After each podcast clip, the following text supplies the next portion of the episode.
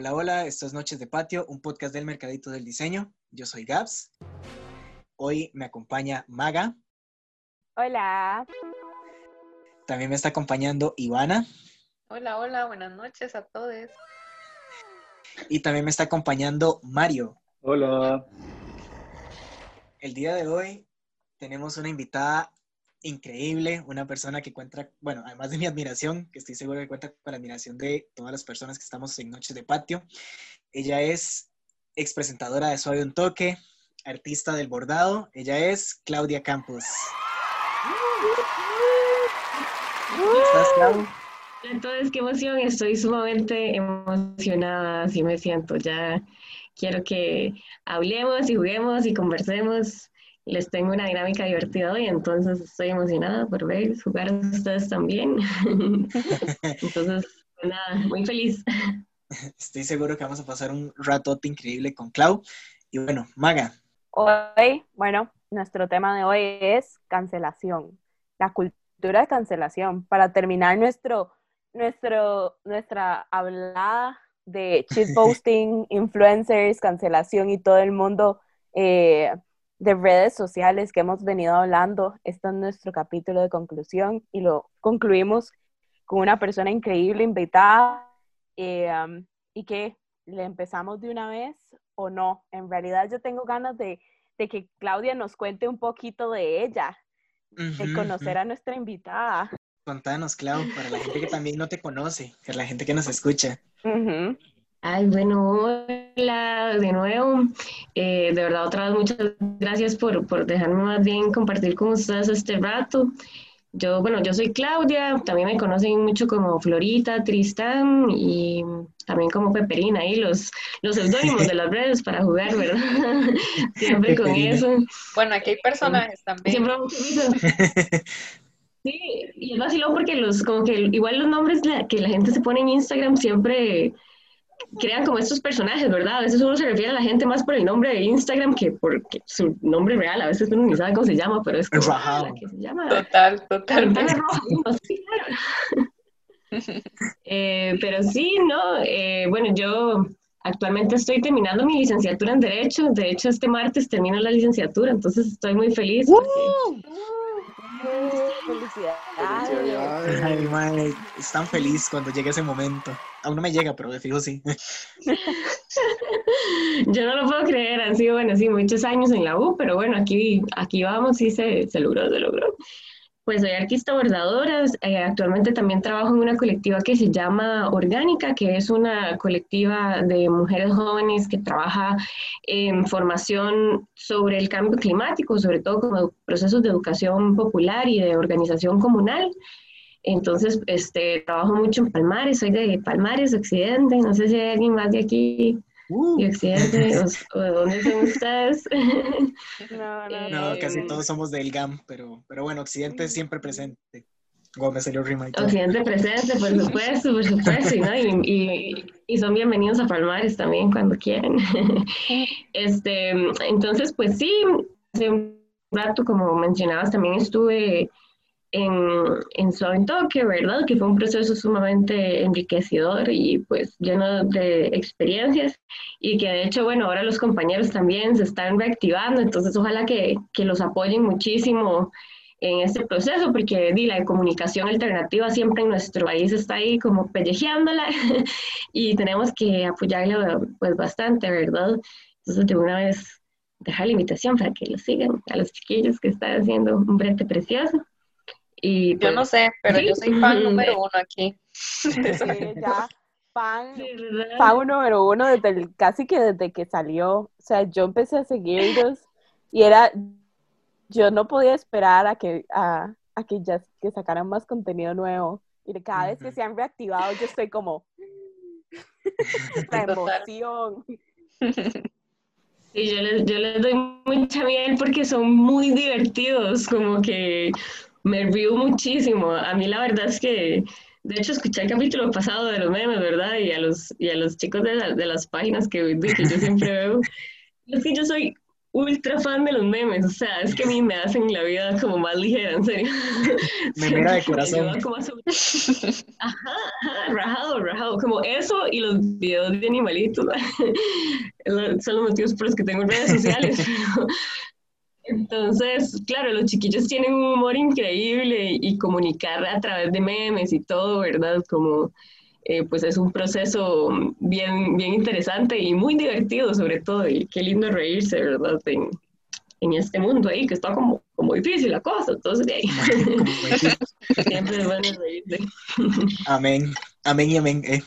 Ay, mae, es que es tan bonito realmente, no, y la verdad el hecho de que Claudia pudiera venir acá es súper bien. Em, y bueno, vamos a meter el tema de una vez. Chan, chan, chan, no mentira. A tirarla. Tambores, Tambores, tambores. Chicos, tanto a Claudia como a mis compañeros y compañeras, bueno, mi compañero y compañeras de podcast, les pregunto, ¿ustedes saben qué es la cultura de la cancelación? Pues yo me traje un artículo que me encontré en internet que me parece increíble y de hecho, como Clau estudia Derecho, creo que nos podría dar ahí un buen feedback, pero, pero quiero preguntarles primero. Bueno, yo ahí, este, yo creo como que tal vez incluso el, lo, que, lo que puede ser como complicado es el concepto, porque siento que uno siempre, sí sabe que es la cultura de la cancelación, porque lo vivimos día a día, pero el concepto de cultura de la cancelación fue la que a mí de, de entrada cuando lo, lo hablamos, ¿verdad? Yo decía, uy, ¿verdad? Como concretamente cuál es y ya leyendo, pues veía mucho que es esta práctica que, que, está sucediendo actualmente, ¿verdad? En el que a raíz de comentarios, acciones o eh, manifestaciones que hace una persona, se provoca una, una reacción mediática de, de quitar el apoyo, de deslegitimar, de lo que le decimos popularmente quemar también, ¿verdad? Tal, y lo cancelamos como de, de nuestra vida, como cancelarlo de socialmente también, ¿verdad? Por ahí fue como lo que estuve leyendo muy interesante, pero no sé qué más saben. A mí me, lo que me causa, perdón, a mí lo, que me parece interesante es como, como, como es el concepto de cancelar, ¿no? Como estamos tan acostumbrados a, a, a vivir a través de una pantalla que cancelar ya es como démosle X a esta persona, o sea, como que también parte de ahí, ¿no? Claro. Como que antes, antes la gente no se, se peleaba o discutía, o bueno, no es como que seamos ejemplo de, de, resolver conflictos históricamente, ¿verdad? Pero ahorita es como, es muy fácil como, como desapegarse o, o incluso esto, como deslegitimar a alguien desde, desde, desde redes, ¿no? Y no tanto como confrontarlo, sino que, no, y desde redes que se puede inventar todo un planeta, un mundo, una personalidad, lo que sea, entonces Qué complicado, ¿no? Como estas dinámicas.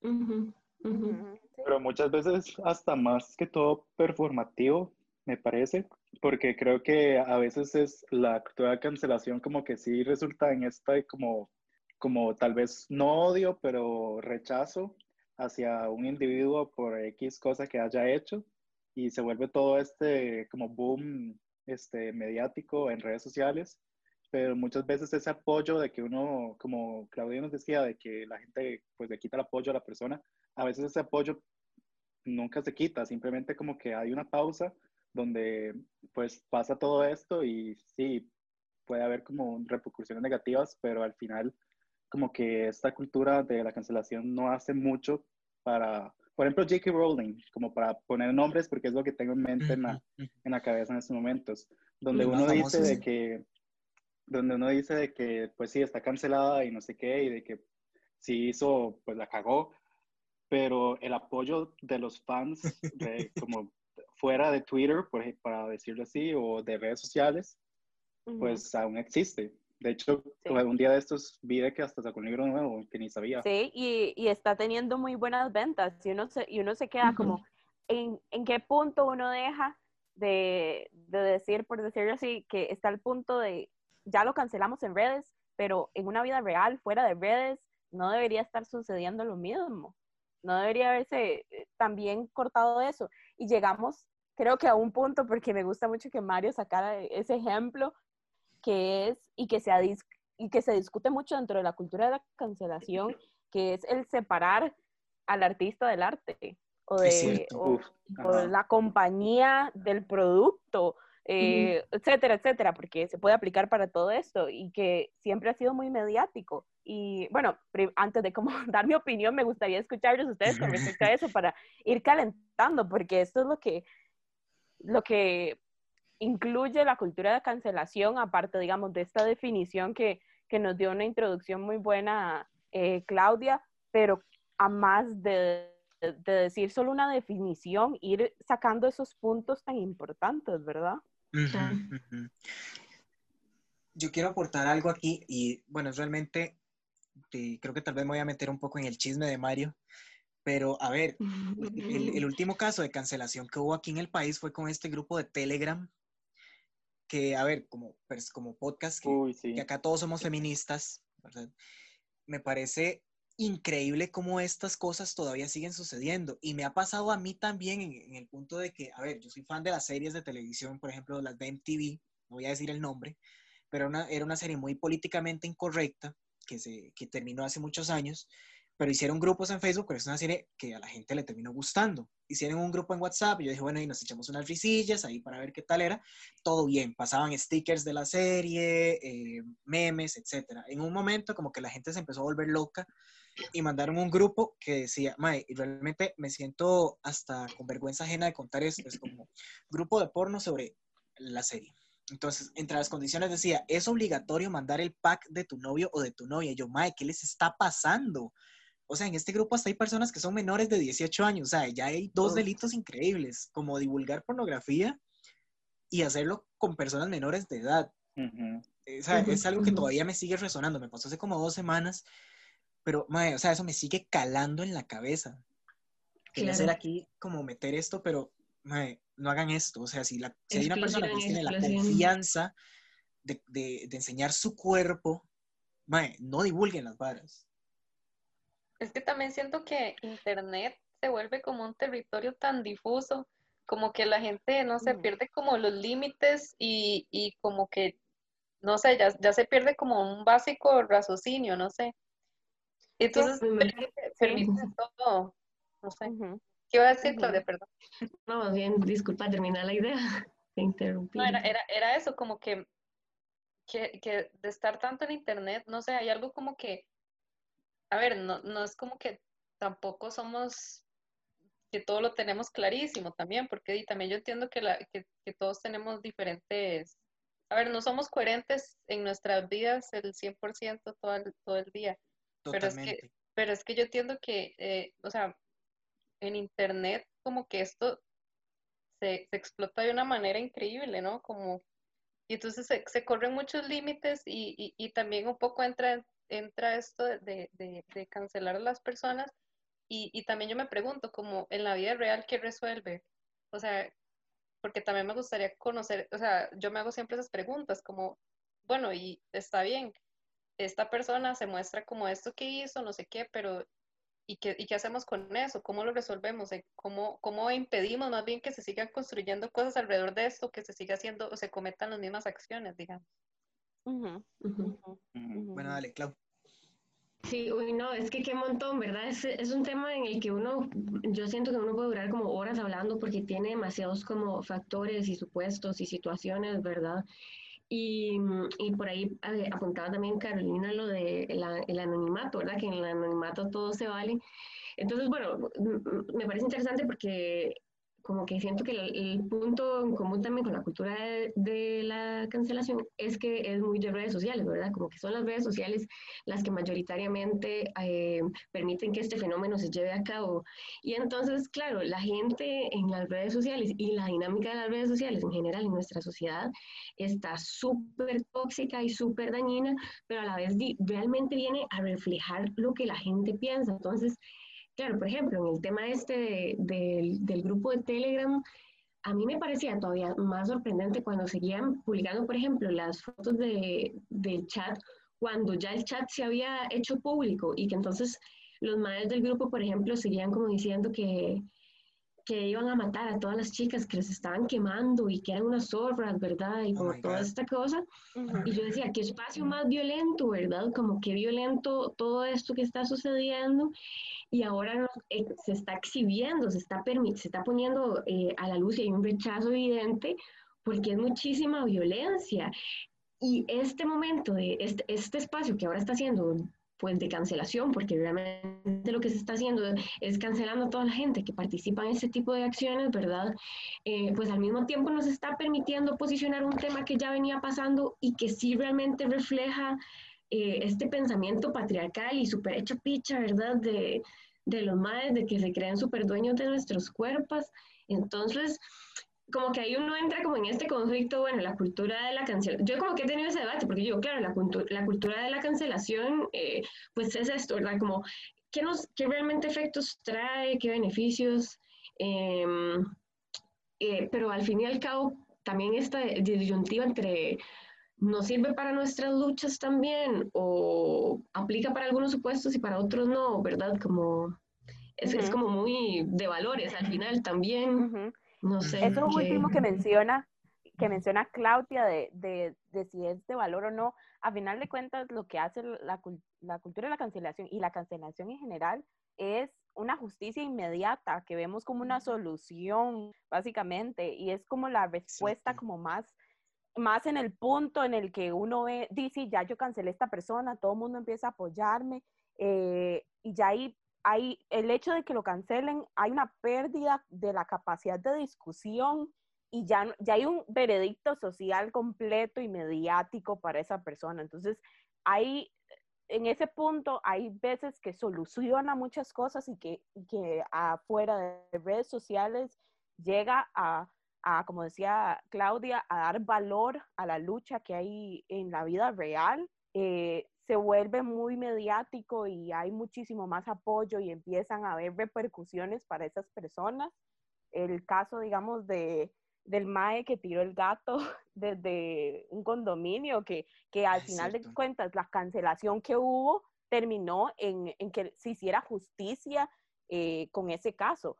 Pero también hay un límite que se va por otro camino, que aún así que una cancelación, como decía Mario, con J.K. Rowling, la gente sigue, eh, o sea, sigue dando un apoyo, o sea, hay soluciones y hay formas y hay apoyos, pero no, pero no siempre llegan a más de las redes sociales. Es cierto. Que era lo que, que mencionaba un poco Ivana, de que ella se cuestionaba todo esto.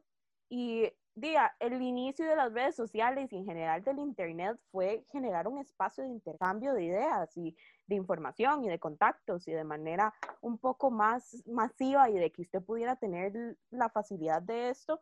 Y ya ahora es un, o sea, como, y ahora es todo impulsivo, nanobloqueo. Eh, era un poco lo que discutíamos en el capítulo interior, eh, anterior con los influencers, de que el contenido que se genera y el contenido que existe es porque la gente lo consume. Entonces, todos estos problemas que se dan es porque alguien más los está consumiendo o es el contenido que mucha gente considera y es, o sea, es un poco enfermizo y es triste ver que también, como decía, hay mucha violencia y hay mucha forma eh, de esta mentalidad tan cerrada y esta mentalidad muy patriarcal, de, con todos estos problemas, con la transfobia, eh, con, con, el cierre, con la homofobia, etc. y, y, entonces aquí es donde yo me, como que quiero expresarles una pregunta que, que, me, que a mí me nace, que es, ¿en qué momento toda esta, lo que llamamos la cultura de la cancelación, mezcló todo y, y, lo que hizo fue hacernos creer que las personas son como una serie de televisión, básicamente. que literal podemos descontinuarlas y ahí quedó, pero no pensamos porque hay veces que esta cultura de cancelación ayuda, como mencionaba Claudia, y ha ayudado a muchas de nuestras luchas, tanto en el país como de manera externa en el mundo, pero hay veces que también esta cultura de cancelación ha perjudicado a mucha gente que fue un error o fue algo que realmente no tenía al caso y les arruinó la vida. Es cierto. Entonces, podemos como, me gustaría saberlos y conocerlos. Yo creo, yo creo que antes de pasar a, este, este espacio, creo que eh, Mario nos trae algo para contar antes, de, antes de pasar a esto, porque yo tengo una respuesta muy densa. Yo tengo una respuesta muy densa para eso. Creo que me van a matar, eh, este, porque la verdad era una, es otra pregunta, pero ahorita que estábamos hablando antes de comenzar el podcast, este, que nos contaba un poquito Claudia de todo. Yo, siendo honesto, antes de, de conocerte, no era muy, yo no conocía mucho de su toque, porque sí sé que es como algo más como el UCR, bueno, ¿verdad? Como, eh, y pues yo no, que no salí de la UCR, como que tal vez no, no lo había escuchado mucho, había visto como tal vez unos posteos que me había mandado, creo que Gabriel una vez, pero hace un montón, pero no sabía mucho de, de su toque. Entonces, mi pregunta era así un poquito súper indiscreto porque no sé bien qué fue lo que pasó. Si nos puedes contar un poquito de qué, qué fue lo que pasó con, con, la demanda y todo esto, porque es como muy, me, tiene muy intrigado porque la verdad no sé nada. Sí, bueno, o sea, vamos a ver, este proceso ha sido, lo que puedas contar, ¿verdad? un poco complicado. Sí, sí, claro, todo bien, todo bien. Les, voy a contar más o menos eh, cuál, es, cuál fue el asunto, ¿verdad? Bueno, un toque como que es este programa de sátira, ¿verdad? Nosotros, este, pues en su momento lo creamos desde, desde el movimiento estudiantil, em, junto con algunos compas de, de, la Escuela de Comunicación, que son súper buenos. Entonces, em, como que lo que queríamos un poco, pues era politizar eh, la realidad nacional, pero a partir de, de, otro discurso, la sátira sobre todo, ¿verdad? Era como nuestro objetivo, la sátira política. Eh, en su momento hicimos pues un programa de los candidatos y pues eh, dentro de, abarcamos pues todos los candidatos de, que en ese momento lideraban las encuestas, entre esos Juan Diego Castro, ¿verdad? Entonces pues hacíamos una valoración de, de él como, como candidato a la presidencia, ¿verdad? No era menor cosa eh, un puesto así, ¿verdad? Pues es nuestra realidad del día a día. Quien dirige el país, pues evidentemente nos afecta muchísimo, nos interesaba que fuera parte de la discusión nacional. Eh, y pues evidentemente él es una, él se sintió ofendido, él consideró que, que, era un ataque personal y demás. Entonces a partir de eso pues nos pone una, me pone una querella a mí, ¿verdad? Como presentadora, que soy la que, la que dijo el monólogo y al director del canal. Entonces, pues ahí hemos estado enfrentando un proceso penal que pues no ha sido nada bonito. La verdad es que un proceso penal son procesos desgastantes, eh, son complicados. Eh, yo además, bueno, yo, yo, estudio Derecho, ¿verdad? Entonces, para mí además es todo un drag porque yo voy viendo todo lo que estudié en clases, ¿verdad? Pero viviéndolo en carne propia. Entonces, todo un, todo un tema.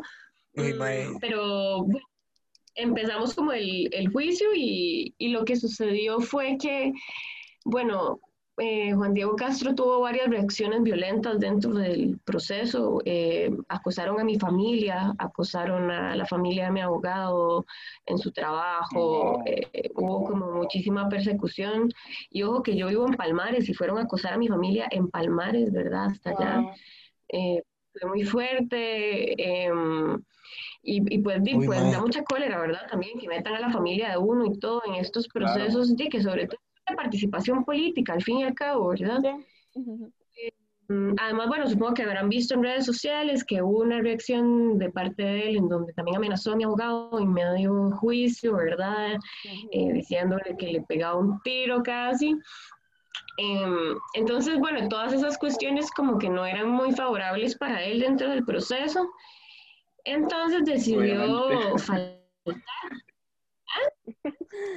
Obviamente que ya sabía que, que, eso no era conveniente tampoco, ¿verdad? Exacto, entonces, pues ahora lo que hizo es que, bueno, es una, como yo le digo le, a estas cosas que son ahí puro derecho, ¿verdad? Y como Me encanta. pero como que es una, es una leguleyada entenderlo, pero el asunto es que en un proceso penal no pueden pasar más de 10 días entre una audiencia y otra audiencia, que la audiencia es cuando uno va ahí a hablar con el juez, ¿verdad? Entonces hay un periodo limitado de 10 días entre un día que me reúno con los jueces y otro día que me vuelvo a reunir. No pueden ser más de 10 días, porque si no, todo lo que se había avanzado se anula. Entonces, pues lo que sucedió es que ya estamos en medio proceso. A Chile. aprendiendo clases de derecho en, en 3, 2, 1. no, pero entonces lo que sucede es que él hace una, una jugada, pues ahí, ¿verdad? pues un poco, un poco sucia a mi parecer, em, en la que entonces pues deciden faltar a las audiencias, eh, impedir que se realicen, ahí pues presentan unas justificaciones dudosas, ¿verdad? Em, muy, muy extrañas, muy a distiempo, haciendo que su ausencia eh, llegue a este, tiempo, a este tiempo límite de 10 días que les comentaba antes, ¿verdad? Entonces, como ellos dejaron de ir, después de armar todo el alboroto, ¿verdad? Todo lo que hicieron, decidieron dejar de ir porque obviamente no les estaba yendo muy bien, entonces dejaron de ir y llegamos a los 10 días. Llegamos a los 10 días, entonces di, los jueces que tienen, no tienen, bueno, pues la, la, decisión que toman es anularlo, ¿verdad? Porque se venció ese plazo. Eh, pues entonces de ahí es un poco molesto, evidentemente. Ahora tenemos que empezar desde cero otra vez y nada de lo que ha pasado cuenta. Em, y sí, más o menos ese es el arroz, así, así está la cosa. Complicado, pero espero haberme medio explicado. Puede ser medio... medio no sé, y aprendimos un montón Qué difícil, digo yo, porque ahorita en diciembre no que uno quiere todo tranquilito, ¿verdad? ¿Cómo les decís? Leguladas. Le, las leguleyadas. Leguleyadas, amo ese, amo ese nombre.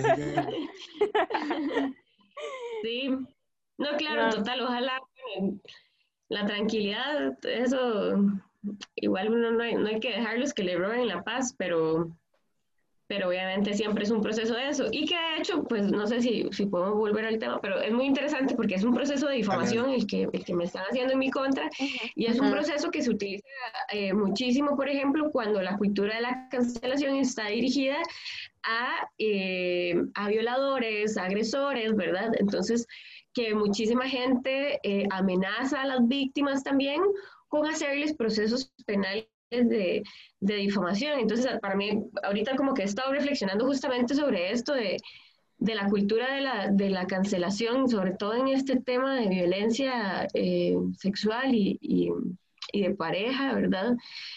Y cómo, cómo, cómo, he visto que tal vez el derecho en este caso concreto a veces como que va jugando más bien a favor a los agresores, ¿verdad? Porque la canción, de la cancelación lo que hacemos es exponer, ¿verdad? Los exponemos y, y incluso yo siento que, hay, que más que a veces exponerlos es contar nuestra historia, ¿verdad? Es que yo quiero también compartir quién soy yo, ni siquiera tan, tan dirigido en, sí, quiero destruir, sino como, di, yo quiero contar lo que me pasó porque ha sido un proceso difícil y, y quiero cuidar a mis amigas y quiero que sepan lo que yo viví y, quiero que sepan que no están solas. Y quiero recibir también apoyo, como que, di, en Chile también si uno ha vivido una violencia y la comparte, que ya es un paso increíblemente valiente, recibir amor de las compas y todo, bueno, como que demasiado importante pero bueno, al mismo tiempo estamos quemando a, esta persona y digamos, yo he escuchado, no, no conozco a Biobos, pero sí he escuchado varios comentarios de que, pues, por ejemplo, muchos madres tienen problemas en sus trabajos y así, cuando les sacan este tipo de denuncias,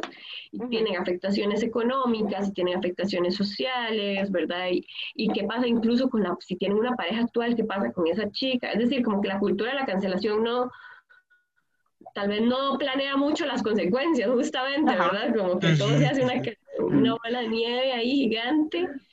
Y, y, tal vez lo que nos falta es eso, como tal vez procesarla un poquito más, siento yo como, como que no la deslegitimo del todo, pero al mismo tiempo siento que tal vez no, no es lo más, eh, no sé si, si, tendremos como que pensar más opciones, crear más soluciones.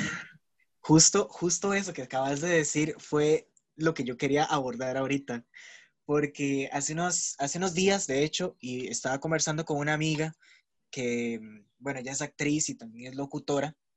Tal vez la madre va a decir, como este madre está haciendo todo lo que no tiene que hacer una persona en un podcast, pero la madre me contaba que esto de la cultura de la cancelación, o sea, como que no tratando de, deslegitimizarla, pero sino más bien como eh, cancelando toda, toda opción viable para el diálogo, ¿verdad? Que ella decía como, ma, es que es prácticamente ponernos eh, las manos sobre la cara y cerrando a otras cosas, a otras opiniones y solamente viendo como lo que nosotros queremos ver.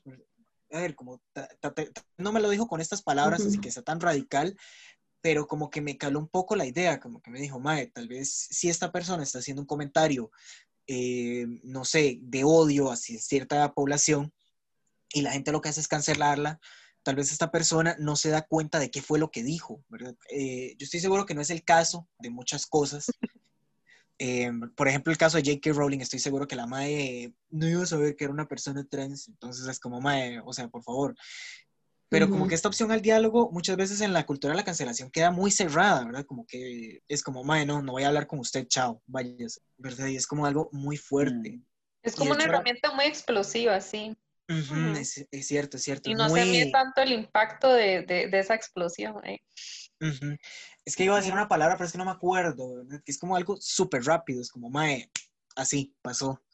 Em, mae, y de hecho justo que es como... Lo que hace es cortar como la pluralidad de pensamientos. O sea, te deja solo en esa forma. O sea, solo esa manera, solo esa decisión, solo, esa, solo esas palabras son las que van a quedar ahí y al final de cuentas marca a la persona y deja completamente. Me recuerda un poco a esta serie, bueno, para variar, el más haciéndole publicidad gratuita al, servicio de streaming negro con rojo, que tiene una serie que se llama Black Mirror, en un episodio precisamente que habla como sobre la cultura de la cancelación, pero lo presenta de una manera muy sutil, que bloquean a una persona y nadie puede ver a esta persona, o sea, nadie puede interactuar, nadie puede verla, nadie puede nada. Es como súper, súper extremo. No sé si lo han visto, pero a mí me parece increíble. También hay un episodio donde es como un rating, que la gente tiene un rating y la gente que tiene un, nivel muy bajo y la gente simplemente los ignora porque no quieren que les bajen el, rating a ellos. Y pierden el trabajo y todo. Es Eso yo creo que existió en China. Había leído como que iban a hacer esa plataforma y yo, madre, ¿qué está pasando? Toco madera. Toco madera o sea, si se manejara la vida así, sería tan enfermizo. O sea, ahorita en realidad se maneja mucho así porque el, el, la manera en que usted se comporta en sus redes sociales, el, la cantidad de seguidores que uno tenga, la manera en la que la gente responde a lo que usted publica o no, eso lo marca a uno completo. O sea, eso te marca para un trabajo, te marca para cómo te van a ver las personas que te están conociendo, porque mucha gente ya ahora ni siquiera es como, uy, sí, intercambiamos números, ahora es como, ¿cuál es tu Instagram? Varas así, o sea, como que ah, ya soy yo. Ese, ese, esa, esa, relación de, de, conocer a una persona ya también se va eliminando y, y, em, y también igual algo que mencionábamos por ahí y que ahora el, el, hecho de cancelar también es algo que se ha vuelto demasiado famoso porque muchas veces las personas que se que cancelaron terminan con más o sea, ganan y la gente los empieza a seguir muchísimo más. Es como un performance, la vara. Y bueno, yo, ajá, yo, yo le llamo que es la técnica de Trump, porque para mí literal Trump ganó las elecciones por eso, básicamente. por la gente cancelando, la gente volviendo a ver, porque él se amarró de eso. Esa fue la técnica de publicidad de ellos, pero es otra cosa.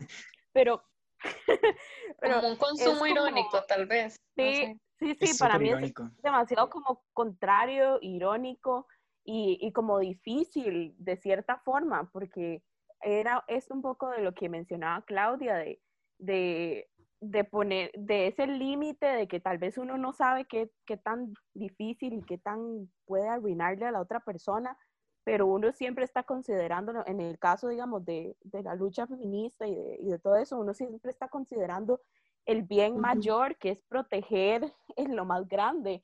Y con esto que mencionaba Claudia, se me venía muchísimo a la, gente, a, la mente eh, esta problemática que hubo eh, con, bueno, en épocas de la UCR, ¿verdad? Con la socia de, de, de, de derecho, justamente, que hicieron todo un proceso que a mí me pareció que era demasiado rico y demasiado bueno, que era eh, sacar a todos los, los, profesores acosadores y hacer las listas y las, y las ponían en las paredes. Uy, es cierto, yo me acuerdo de eso. Que fue todo luego un caso porque tuvieron que quitarlas y culpaban a la asociación y, y luego culpaban al, al, grupo que había de, de chicas de, del colectivo dentro de, de derecho y les iban a abrir un proceso. Y bueno, yo no terminé la historia como completa, pero es que, me, o sea, ¿qué tan importante tiene que ser aún así la posición de un profesor si la realidad es que sos un acosador, sea lo que sea? O sea, si vos, solo con el hecho, digamos, de que alguien ponga la denuncia, aún así, que yo no quiero entrar en discusión de la parte de si es cierta o no es cierta, o creerle o no creerle y toda la cuestión, es el hecho de que ya existe y, y que ya sucedió y que te, te está marcando como persona, deberías en realidad, uno, no hacer comentarios no y tal vez no decir como aceptarla, pero el hecho de que a veces, muchas veces, estas personas se arrancan y yo entiendo que, que uno, uno se siente mal y uno se siente como, como de, con este tipo de situaciones uno dice como, mae, se enchicha y todo, porque me imagino, sí, me imagino con Claudia, con este proceso también, que en un punto uno dice, qué molesto es vivirlo y uno tiene todo el derecho de enojarse, pero... es que es un proceso muy desgastante. Ajá, estas reacciones a veces son contraproducentes, más con, en, en el caso, digamos, de las personas que están siendo culpadas, como de que fueron los que hicieron las cosas, son contraproducentes porque quedas mal, o sea, quedas peor como persona, perdón, es que en el chat están haciendo unos comentarios y ya me empecé a reír por eso, pero... el peor momento para reírse siempre uno, ¿eh? Sí, ¿verdad? O sea, como en el, en el, momento en el que estoy hablando la parte más seria. En el que más de right se va. Mal. Sí, sí. Ajá. Pero sí, sí, como para concluir el tema y podemos ir pasando a una, a una dinámica, a darle la oportunidad de la dinámica de todas variedades a, a, a, Claudia, sí, sí, para reírnos porque ya se estaba poniendo intenso. Ya estaba, ya estaba echando fuego, Maga. Es muy interesante y también como muy filosófico y también como, o sea, uno se puede ir muy fácil de right hablando de este tema, la verdad. y es que tiene muchas aristas, mae. Demasiadas, demasiadas. Yo, bueno, ya pasemos, antes de pasar, ¿puedo hacer un último comentario? Dale, Adelante, por favor, hacelo. quería como añadir que, digamos, ahí como porque como contraargumento ahí jugando de abogado, el diablo que llaman, digamos, yo me pongo a pensar, pues claro, evidentemente a, través de la, de la, cultura de la cancelación, pues estamos eh, intentando limitar una, las discusiones, ¿verdad? Como estamos como cancelando a las personas, evidentemente, estamos como eh, negándole su existencia en nuestras vidas, sobre todo. Y mm, entonces yo digo, pues es, es, muy impactante y muy fuerte, pero al mismo tiempo, cuando ya nos ponemos a hablar en cosas específicas, por ejemplo, no sé, eh, porque yo tengo que darle la oportunidad a, a J.K. Rowling, por ejemplo, de que se explique por qué es transfóbica o por qué, ¿verdad? Como porque yo tengo que abrirle también estos espacios de discusión a gente que está violentando derechos básicos, identidades, el, seres, dignidad, o sea, como porque yo también tengo como que abrirle el diálogo a, a estos discursos de odio eh, cuando más bien lo que tenemos que hacer es limitarlos, digamos, porque las redes sociales al fin y al cabo pues funcionan también como una propagación de, de discursos, de pensamientos, de ideas, de lo que somos como sociedad, de lo que nos informamos. Entonces, claro, estar abriéndole paso em, a, bueno, no, eh, hablemos también con el, con, el, con el chico que acusaron de violador para darle la oportunidad, ¿verdad? O sea, como que porque vamos a ir a escuchar al violador, digamos, si ya la chica está evidentemente comentando la, la situación. Es como un cuerpo muy delicado em, que puede tener y que tampoco siento yo que debe medirse igual, no sé, cuando es a, personas como figuras públicas como J.K. Rowling, ¿verdad? Que además tiene una plataforma de fans, que es una persona mediática, a, no sé, una persona del día a día que uno también quema, ¿verdad? Como que son situaciones ahí millones de aristas por valorar, es muy complicado. Pero bueno, ya ese era el comentario final. Y la actividad de variedades de uh. no lo voy a hacer sufrir ni nada, quería más bien. ok, la actividad es hacer una historia colectiva. Bueno, yo ustedes la van a hacer, yo los voy a ver. Oh oh Entonces, entre ustedes, tienen que hacer un cuento, pero tiene que ser un cuento como si fuera pensado para un niño de 4 o 5 años, en el que ustedes le van a contar cómo nació Noches de Patio. Ustedes le van a oh contar una historia que, vaya a, contarnos cómo nació Noche de Patio, pero ustedes le van a contar a un chiquito bien pequeñito, pueden ser personajes, Entonces la idea es que hagan como unas tal vez dos o tres rondas en donde cada uno hable, entonces no sé, por ejemplo puede empezar Ivana, Ivana le da la palabra al azar a alguien y así, yo lo voy a ir escribiendo, entonces al final lo leemos, eh, la historia final. Apuntan, ¿les parece? De fijo, Mae, fijo. me encanta, me encanta. Bueno, vos decís quién empieza entonces. Ok, bueno, eh, empieza Maga. Con- ok. Lista, Maga. Entonces, Me la idea es como que así dos vueltas, como que cada uno participe dos veces, tal vez, o tres para que no sea muy largo. Y, y entonces, bueno, y vos vas pasándole al azar la palabra a alguien. Ok, Dale. ok. Conta- y es contando la historia a un chiquito de cinco años, cómo creamos el podcast, ¿verdad? Ujú. Es el tema. Ajá, ¿cómo nació como para Noche que de los- Patio? Ajá. ¿Cómo nació ok. Noches de Patio? Me encanta, y voy, voy a empezarlo así, solo porque Caro lo puso. Había una vez cuatro amigos que se reunían cada viernes a tirar ideas y a jugar a Us. Y sigue Gaps. Ok.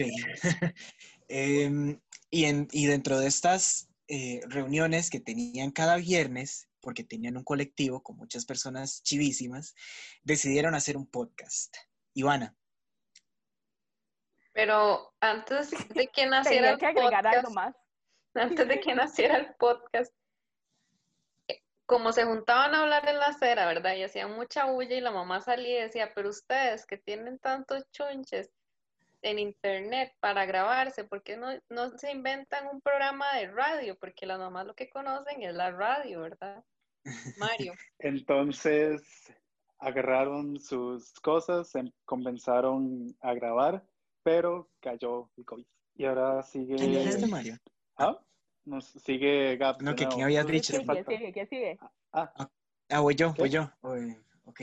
Y como cayó el COVID, teníamos que plantear una solución para saber cómo íbamos a hacer para grabar un podcast, un programita de radio donde íbamos a hablar cositas y paja sin tener que, que, que enfermarnos. Vamos a hacer las cosas vacilones. Producción, venga Eva a contar. Entonces, en una noche de borrachera, cuando ya todos estábamos llorando por el COVID y por la incertidumbre, una de las personas eh, tuvo una brillante idea. Sigo con, ¿puedo igual? Bueno, Caro. eh, la persona tuvo la idea de que nos reuniéramos por Zoom para grabar el podcast y inventar, invitar a muchas personas a que nos acompañaran y divertirnos mucho.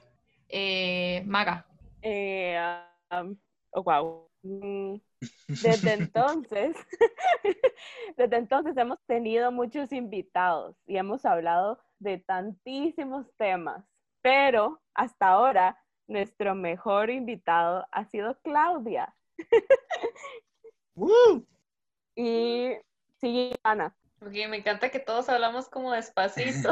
Como- En diminutivo, que- en diminutivo, como muy bonito. Sí, sí, wow. Y bueno, al final lo que planeamos fue vernos las caritas, ¿verdad? Como en distintas pantallas, casi como un canal de televisión se volvió esto, ¿no? Y ya no sé qué más. Creo que falta Mario, es el último, que para que haga el cierre final. Para que haga el cierre. Así que comenzaron a grabar y. Oh my god, estoy pensando, tratando de pensar como en algo emocionante, como que termine así como más fantasioso, porque pensé que iba a ser sí. fantasioso al principio, pero Yo luego, también, yo también. luego se pusieron muy serios. Yo, Te de sí, enclochaste, te enclochaste. este, pensar al final. Siento que en este momento el Eh, chiquito estaría como, Dormido. estaría como, deme, o Sí, sea, ya deme la tableta, cállese. El chiquito. Póngame YouTube, póngame YouTube. Ese va a ser el final. Entonces grabaron y grabaron y grabaron, pero el chiquito se durmió. Fin, Nagger. No Y sé. esto cuando sale en Me YouTube era en serio. El video, ma- el, el final más, la- más, más triste que pudo haber Nugget. Yo creí que iba a decir como, y luego los patrocinaron, una vara así, y todos vivieron muy felices, una vara. Vivieron patrocinados por siempre. Y llegó Salsa Lizano y les dijo, ¿qué, chiquillos? ¿Se imaginan? Nos patrocinaba Melissa Nugget. siempre. Lo twist. Bueno, yay. ¡Eh! Como yo, en el Magali que, que leía poemas, el mae terminaba y era ¡Eh! Uy, sí es cierto, ese mae, yo me acuerdo que eran poetas- poemas malísimos. ¡Ay, qué pecado!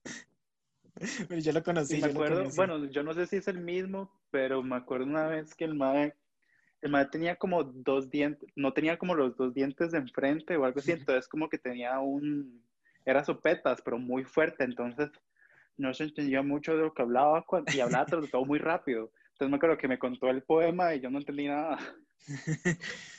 Ay, mae, yo lo adoro. La última vez que lo vi, la última vez que lo vi fue cuando todavía existía el legendario Changuich en San José. Changuich, ¿qué es eso? Es cierto. Changuich era un, un, restaurante como, no sé si era español, eh, que estaba no. diagonal al Magali, que lo que vendía era sándwiches y ceviche, pero era increíble.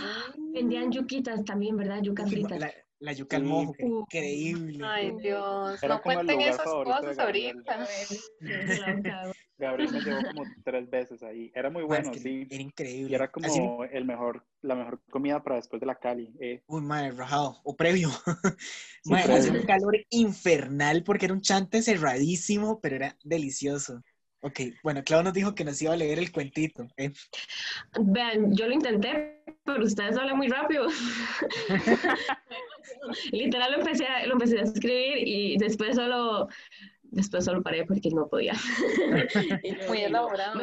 La madre dijo, no, voy a disfrutar.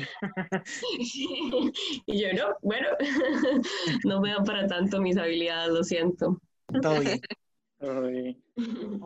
Bueno, yo les había contado al principio de, del podcast que yo había traído un artículo, de hecho yo se lo pasé a Maga, que es, es sobre un diario español que se llama ABC, bueno, no sé si tenía que haber dicho el nombre del diario, eh, pero en una, parte de cultura, en una parte de la cultura dice, ¿qué es la cultura de la cancelación? La práctica de moda en la ultraizquierda, que yo leí esto y casi me voy de espaldas. Yo decía, ¿mae qué? Sí. O sea, como que están volviendo toda una hora súper política. Classic fue culpa de Venezuela.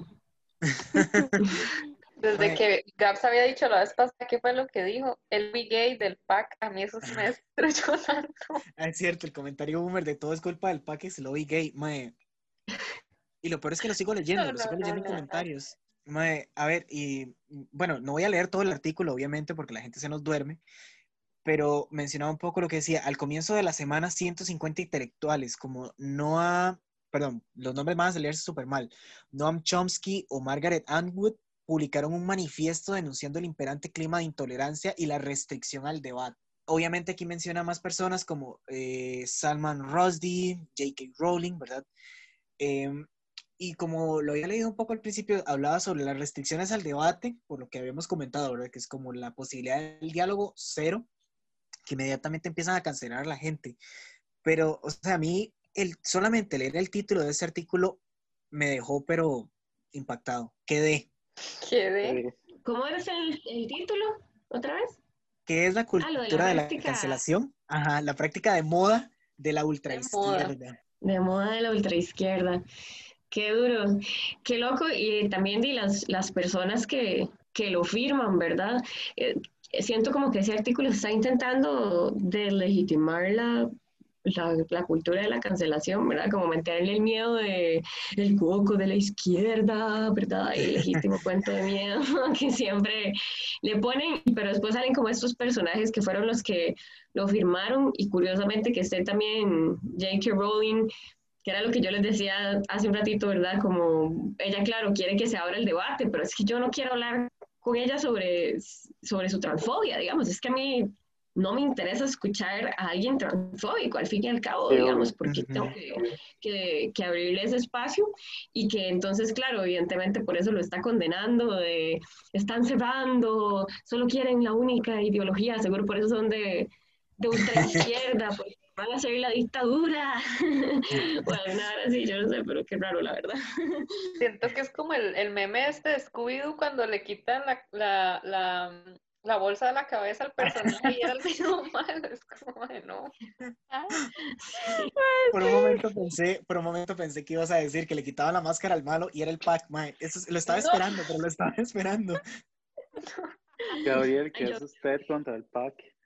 Ya son mae, varias veces. No, no, para nada. Es que nos van a, nos van a, ajá, nos, nos van a cancelar por los comentarios de Gabriel contra el pack. Yo vi uno no, que, no, no, que decía como tomé mucho guaro ahora en diciembre. El, el es un invento del pack. Buenísimo. Clásico. El top, deberíamos hacer un top inventos del pack, no mentira. Bueno, yo me había leído como de esos inventos del pack, entre comillas, que era el queso turrialba. No. Varas. Con salsa lisano. Uy, qué rico. No mentira. Qué, raro, qué rico. Ay, madre, no, pero a ver, viene incluso la lista completa, ¿verdad? De todas las personas que vienen. Eh, bueno, tal vez no, yo, yo no esté en ese nivel de intelectualidad, porque no conozco a ninguna de estas personas, pero a ver, como que tienen, bueno, viene un embajador francés incluso, no sé quién será, pero Wow. ojalá que Dios me lo guarde. Pero, pero, mae, o sea, me parece increíble esto. Si quieren les puedo pasar el artículo, incluso la gente de la audiencia puede pedir el artículo para que lo lean, porque, a ver, el hecho de que todo lo vuelvan político me parece increíble. Eh, Claro. yo- yo una vez había visto un video de un creador mexicano precisamente de contenido que es un poco de shitposting en video, pero hablaba un poco sobre un montón de cosas que se vuelven políticas y precisamente me eh, mostró un poco como, es que no sé cómo decir esto sin que suene mal, digamos, como una chica, ¿verdad? Desde su postura, con su eh, orientación sexual, diciendo que por qué este, ser lesbiana no era ser político, que digamos, mi postura lesbiana es, es postura política y había otra que decía que por el hecho de ser bisexual, ella a nivel político no tenía que ser machista y no podía eh, tener novios, solo novias, aunque ella fuera bisexual. Mm, Para mí esto es muy denso, mae. o sea, como que no sé qué postura Ujú. tomar, no sé qué decir y me deja como con el cerebro por fuera de la cabeza, como 500 metros de donde estoy yo. Ujú.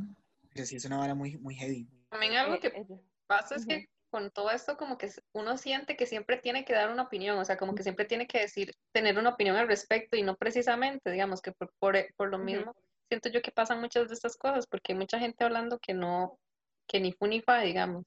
Exacto, Ajá. exacto. Como que existe una, también siento que es una presión de, en general, como de la cultura nuestra y de la sociedad en general, de que uno tiene que decir algo, porque hay como, es que, y que ahora nunca como antes se puede decir tanto de tantas formas y de tantos formatos, porque ahora es, o sea, hay demasiados canales y demasiadas cosas con las que uno puede dar una opinión.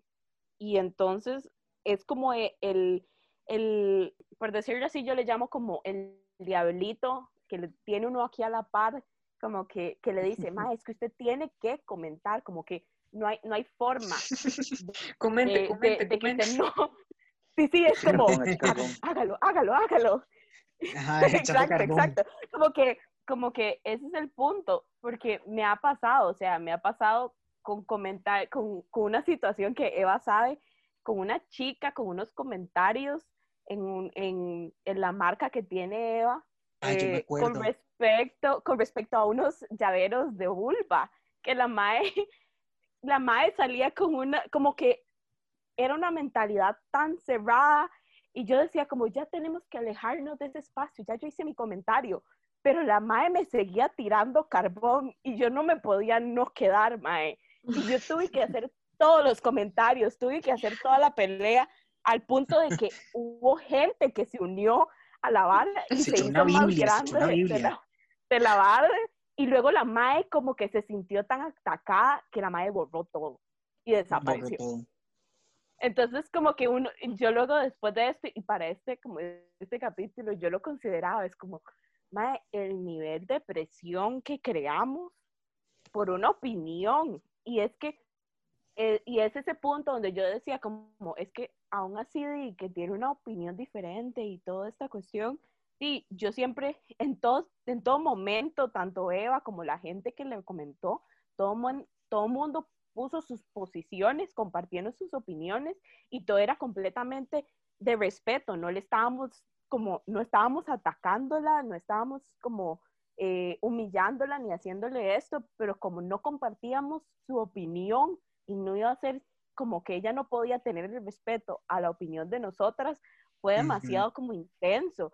Y entonces uno decía, y es que así es como inicia los procesos para generar conflictos, para generar violencia, Sí. para generar esta, esta situación de cultura de cancelación, de que, como decía Ivana, es una opinión y ya ahora no hay forma como de que de tener un autocontrol porque uno se siente como presionado a que tiene que. y justo, justo lo que estaba diciendo Clau ahorita, que mm, sobre política, ¿verdad? Precisamente, estaba leyendo un poquitito más el artículo y dice, los firmantes de esa tendencia, de tendencia progresista, subrayaron que las fuerzas de la intolerancia están ganando en todo el mundo y tienen un aliado poderoso en Donald Trump. Uy, qué conspiraciones hacen también la gente. Yo, qué cosa. A mí ahora con todo también, con esto que lees, me viene mucho a la mente lo de la paradoja de Popper, ¿verdad? Que, que siento que es muy eh, algo interesante para analizar en, el tema de la cultura de la cancelación, que es justamente esto de ser intolerantes con la intolerancia, ¿verdad?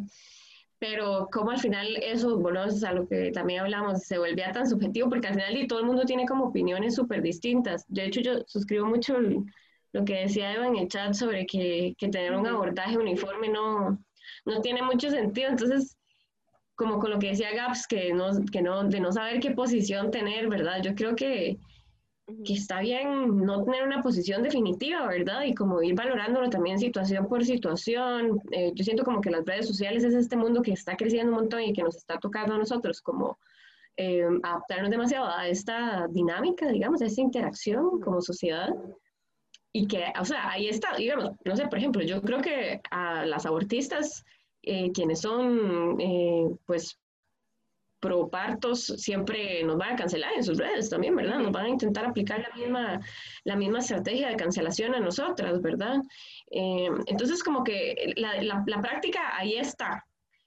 Y, siempre, y ahí va a estar y, probablemente pues no va a ser como algo que podamos detener. Entonces, tal vez a veces no es como de, de eso de verlo como un todo, sino ir viendo situación por situación ¿Qué, ¿qué, piensa uno al respecto? Porque qué, qué complicado, ¿verdad?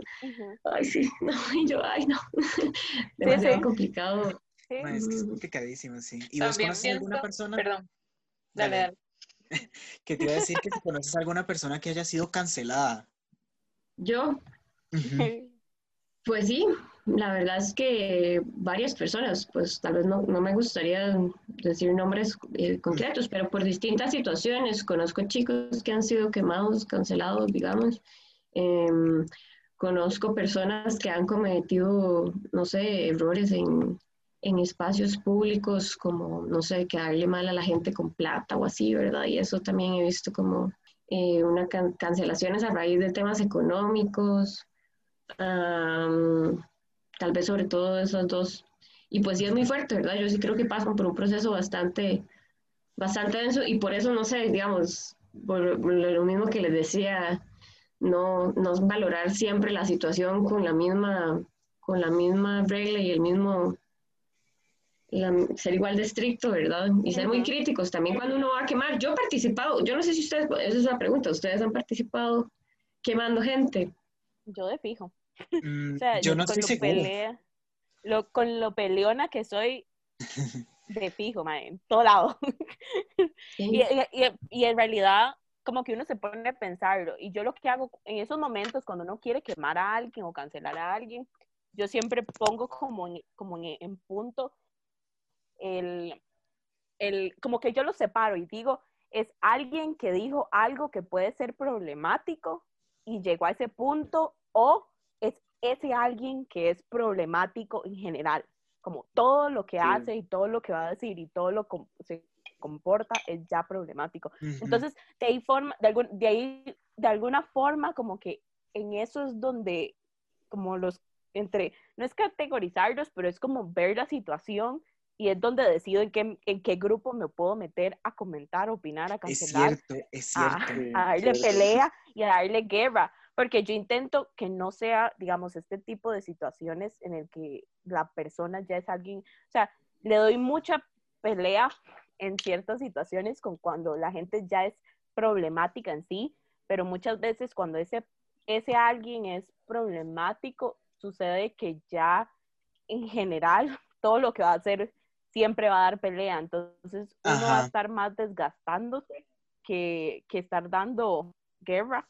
Entonces, intento meterme en, las, en cancelar a la gente que está diciendo algo problemático para ver si le entra en razón algo. Porque también como que ahí llega uno a un punto de considerarlo, de que uno es muy difícil cambiar de opinión a alguien o hacer que cambie o, o eso, pero le da como un, un cierto sentido de conciencia a esa persona de que o se informe o analice su comportamiento o analice su opinión o analice la situación, que es como lo que decía Claudia, de que eh, ahí es donde uno llega a pensar, yo no le voy a dar el espacio a esta persona si va a seguir haciendo ese tipo de, de opiniones o comportamientos o de discusiones, eh, porque al caso no nos trae nada, crea ambientes violentos dentro de las redes sociales, crea eh, problemas de manera externa, entonces es como también, como todas comentarios señora, de decir, uno agarra, echa su saco, agarra para su saco.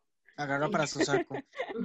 yo, yo iba a decir algo que casi se me olvida, como que se me olvidó y me volvió a la cabeza, que mm, yo últimamente he visto, a ver, me encanta, porque la gente, como había dicho Iván en un episodio anterior, que la gente suda frío, pero a mí me encanta ponerme a pelear en comentarios de Facebook.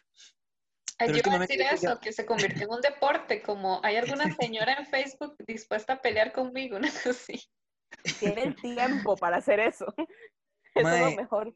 Y ya hubo un punto en el que yo nada más me cansé y dije, bueno, ¿para qué voy a hacer la vara? Entonces lo único que estaba haciendo era comentarles el payaso, el emoji del payaso un montón de veces.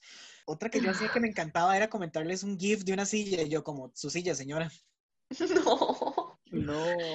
Independientemente de que si fueran señoras, independientemente de que si fueran señoras, que sea, es como su silla, señora, y la silla dando vueltas en el GIF. Como cuando cancelaron a, como cuando cancelaron a Taylor Swift por, por lo de... la cancelaron?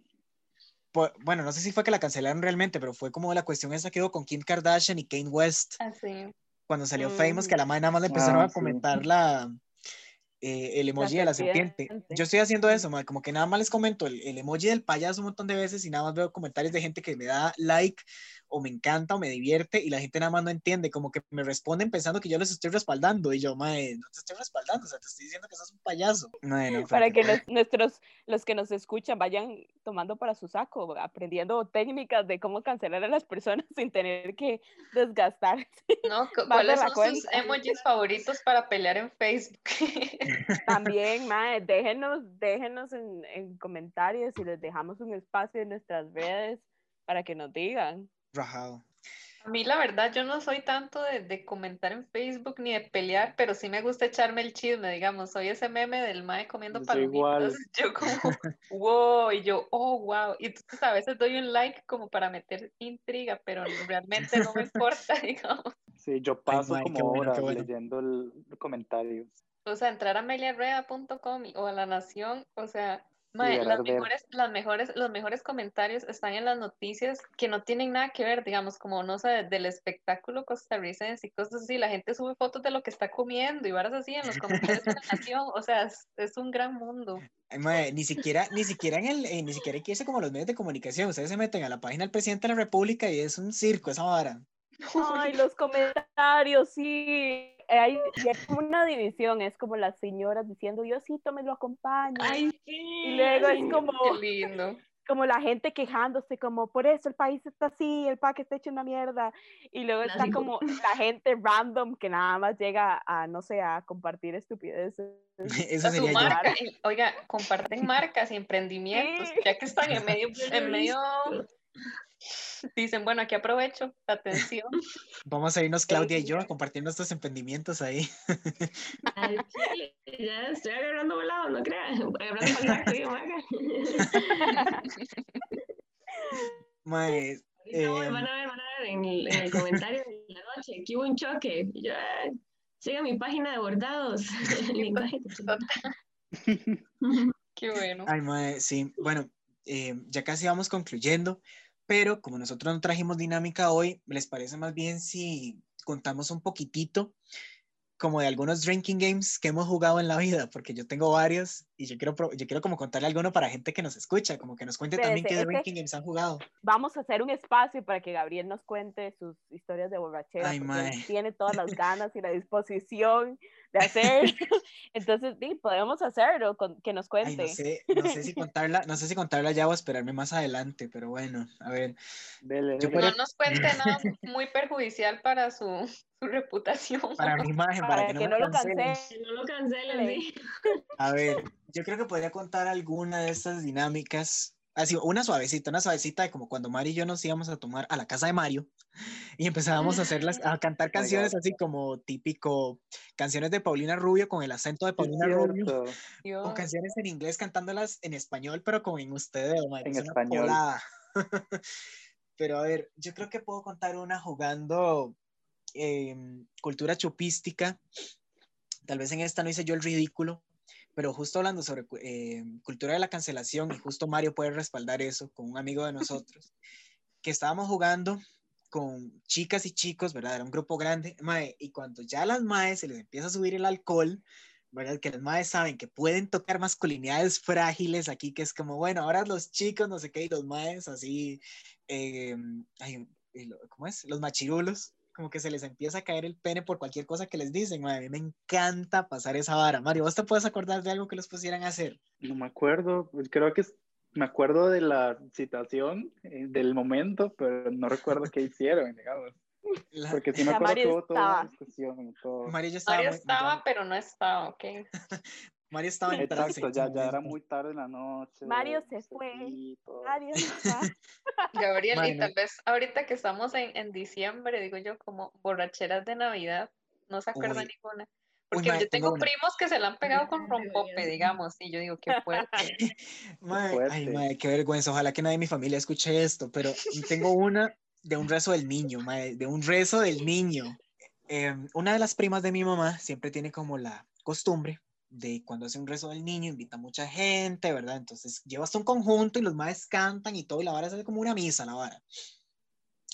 Pero resulta que cuando termina la vara, la madre saca así su buena olla de arroz con pollo y empieza a el arrocito con pollo a repartirse, que tu fresquito, que tu conito con helados. Y para ese entonces yo tenía creo que 19, 20 años. Creo que era la primera vez que iba a ese rezo siendo mayor de edad. Y el esposo de, esta, de, la, de, la, de la prima de mi mamá siempre empieza como a repartir Es como, ¿usted qué le doy? Y yo jugando intrépido. Y el madre le doy vodka. Y yo, bueno, está bien, con jugo de naranja. Ya yo había comido arroz con pollo, me había tomado como dos vasos de coca y me había comido un helado. O sea, leche y jugo de naranja ya eso no va bien. Y sumándole que yo el vodka no me lo puedo tomar porque esa vara me manda a vomitar inmediatamente. Madre, fue terrible. Me tomé uno, así suavecito, y el madre, como quiere otro, y yo. Pero ¿qué puede ser eso el niño? madre, ¿Verdad? Es una fiesta. En Heredia, en Heredia. Mm. madre, y no le había dicho yo que sí, cuando ya el madre se había llevado el vaso, ya me estaba sirviendo otro. Y yo, madre, qué feo. Y no, no podía botarlo porque me iba a dar vergüenza.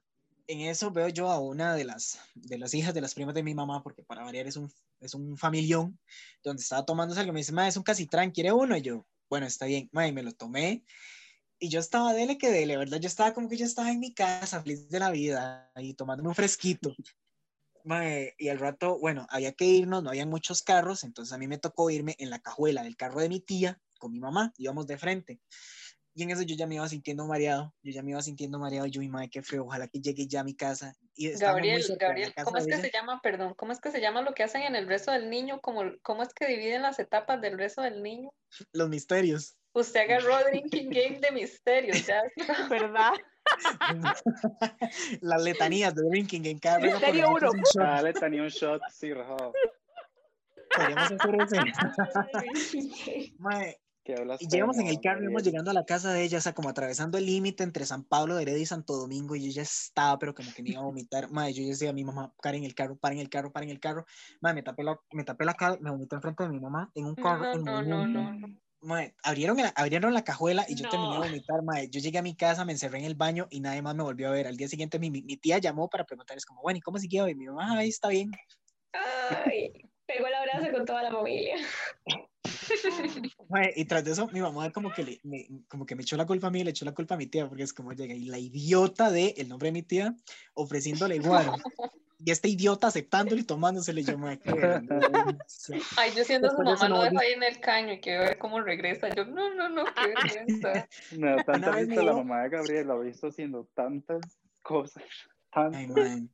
Mucha comprometedora aquí, ya está el asunto. No, pues cállate, cállate. Toco madera. Eh, no, y después puedo contar otra, eh, más, historias, pero es que esa qué vergüenza, o sea, como que mi familia me va ranchando. Ivana, Ivana, tiene, Ivana tiene historias de Navidad. es que yo, mi familia es muy aburrida, entonces en, en, en Navidad no, no me. Fijo, se sientan a leer libros, digamos. No, no, no, hay fiesta la vara, pero, o sea, es que no dan tranquilas. Y hay, y hay chiquitos y la vara, entonces, o sea, ah. ¿no? y los besos, los, besos es el, los besos es el poquito de, de rompope así como en, en, los vasitos de shot y vienen así como cero persinados. Es como... Besos en San José. lo más barato. bueno, no sé si Iván o Claudia tendrían así como una historia familiar de Navidad de borrachera. A mí me pasó una, no tan trágica, pero sí me pasó una vez, qué vergüenza también esa vez, porque tengo una amiga que cumple para, para Navidad, entonces y yo fui, ahí estábamos muy loquillos, ¿verdad? Vueltos loquillos, entonces cuando yo me fui para mi casa ya estaba toda contentilla, ¿verdad? Y había aquella, aquel evento familiar, ¿verdad? Yo solo quería llegar, meterme al baño, bañarme y acostarme y había un montón de gente, era como, como que mi hermana pues, este, pues ya se comprometió con su pareja, entonces era el momento en el que las dos familias se iban a conocer, entonces era como esta noche súper oh. especial, ¿verdad? Oh. La gala casi, la gala. era súper importante, entonces yo llegué súper borracha yo no me acuerdo casi de nada, pero yo saludé a todo el mundo, compartí con todo el mundo, ¿verdad? Estuve un gran rato y me fui a dormir, caí y al día siguiente me desperté y yo vi, pues no, pues no me acordaba, pequeño detalle, de que ya, ya, ya, había conocido a todo el mundo. Entonces yo me desperté y cuando llegaron, llegaron los papás de mi, de mi cuñado y la mamá, y yo, ay, hola, mucho gusto, un placer, ¿qué tal? ¿Cómo están? Pero ya compartimos y yo, Estoy jodiendo. Fue, un poco vergonzoso, pero bueno. Creo que, creo que todo el mundo se hizo loco y todo fluyó. Ok, qué fuerte, madre, qué fuerte esos lapsos. Yo no tengo historias de borrachera porque también en mi casa no es como que celebraban mucho, pero más bien por esto de no, de no hacer tanta fiesta, mi mamá, yo me acuerdo, o sea, como que sabíamos que era Navidad, pero no lo tomamos tan en serio. Entonces mi mamá no cocinaba, sino que iba a comprar algo. Y entonces yo me acuerdo que hacía unas combinaciones de cena. Una vez llegó como con sushi que compró ahí como en el súper que se encontró, como con pejibayes y como con puré papa, no sé, o sea, como que nuestras cenas eran así como estrambóticas que llaman, pero sí. Qué combinación. Como navideño el mío es el día después, porque mi mamá era como una recopilación de todo lo que sobró. una vez. Clásico. Yo usualmente, yo usualmente las navidades las paso con mi familia en Estados Unidos. Entonces era hubo una navidad, digamos, el día después, que mi mamá hizo un gallo pinto con sobre arroz con pollo. Le habían, alguien le había puesto atún. y esa cosa, sí, y los frijoles eran frijoles negros. Usted sabe lo que es un gallo pinto de esa forma. Y yo nada más decía, yo volví a ver a mi mamá y mi hermana y yo nos volvíamos a ver. Y es eso como, ¿es eso lo que usted se come o se lo come o no hay, no hay nada? Y se lo come o no come nada. Y yo nada más pensaba, ay, y yo, y yo como, yo cero creyente, y yo, Diosito me acompañe en este momento, si me muero aquí quedé. Ay. Sí, es pero sí, la comida el día después, pero es un éxito también. Las mamás se votan haciendo la comida del día después. Mae, pero, pero Eva, Eva tiene historias. Mae, Eva siempre tiene buenas historias de, de momentos así. De borrachera navideña, mae, les, les quedó mal. Es que yo quiero que ustedes están demasiado mordidos, más bien. Creo que estoy haciendo la Navidad mal. no, no, la que queda tan bravo siempre es mi abuela en Navidad. Pero yo no. wow. Qué linda. Me amo. Uy, no le digan que le dije, espero que no escuche esto.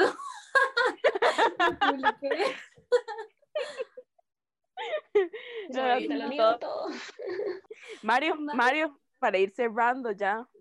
Creo que tampoco tengo como historias familiares así como de borrachera, porque en mi casa tampoco hay como mucho guaro en fiestas, y menos en rezos y así, ahorita que están hablando de rezos, creo que no. pero recuerdo una vez que, bueno, me acuerdo la vez que conocí a Gabriel, que por cierto... porque todas las historias de borrachera terminan conmigo.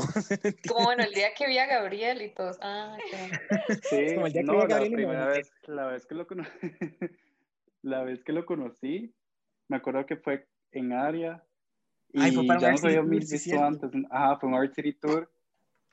Y yo terminé como en una fiesta de despedida soltera de unas desconocidas. Ay, sí, cierto, este, cierto, qué bueno. Me andaba mamando unas amigas, entonces como que me quedé solo ahí. Y entonces terminé con ellas, luego me tuve con Gabriel y terminamos bailando encima de una mesa en área. Qué risa, mae, sí, cierto. Es que fue que una mae se había subido, porque pusieron Like a Virgin, la mae se subió a bailar y todo el mundo le, la animaba, no sé qué, a los más de él sí, Era una gringa borracha, creo, ¿verdad? Una machilla ahí. Era la que le prendieron un, un, encendedor y le hacían como barra, así, como, eh, como si fuera un chivo, ¿o no? Mario, Mario, la grabó y me pasó ese video, yo lo subí a mis historias 15 millones de veces y una vez Ivana me lo pidió.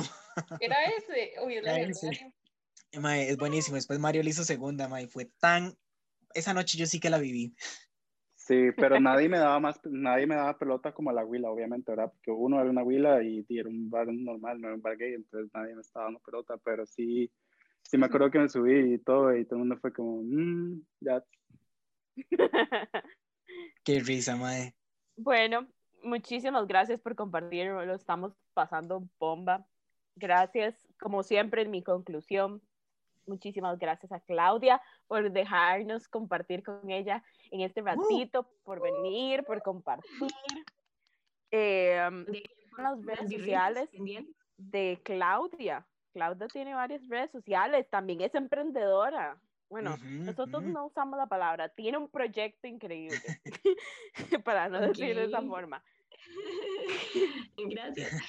Eh, sí, por si quieren seguir el proyecto, bueno, pueden seguir mi proyecto de bordado que se llama Lenguaje de Puntadas, que es donde pues ahí tengo como toda la, el proceso de experimentación con, con el arte textil. Y también pueden seguir Somos Orgánica, que es mi proyecto con mis compañeras eh, de de Palmares sobre el desarrollo sostenible a partir de, procesos de educación popular, donde también pues tiramos información bien bonita, es un espacio eh, muy participativo y gratuito, entonces también por si, por si quieren seguir estos dos proyectos, les prometo que, que siempre hay contenido de calidad. muchísimas gracias a ustedes por, por, el espacio en serio y un, gustazo pues conocerles y, y, compartir. Y pues nada, ahí después hasta, quedo pendiente del drinking game que, que va a hacer Gabriel en los próximos capítulos para jugar.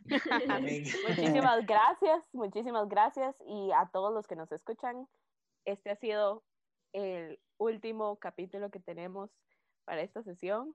Es el último de la viralidad dentro de los temas. Muchísimas gracias. Vamos a tocar otros. Nos vemos el siguiente jueves a las 7. Chao. Chao. Bye.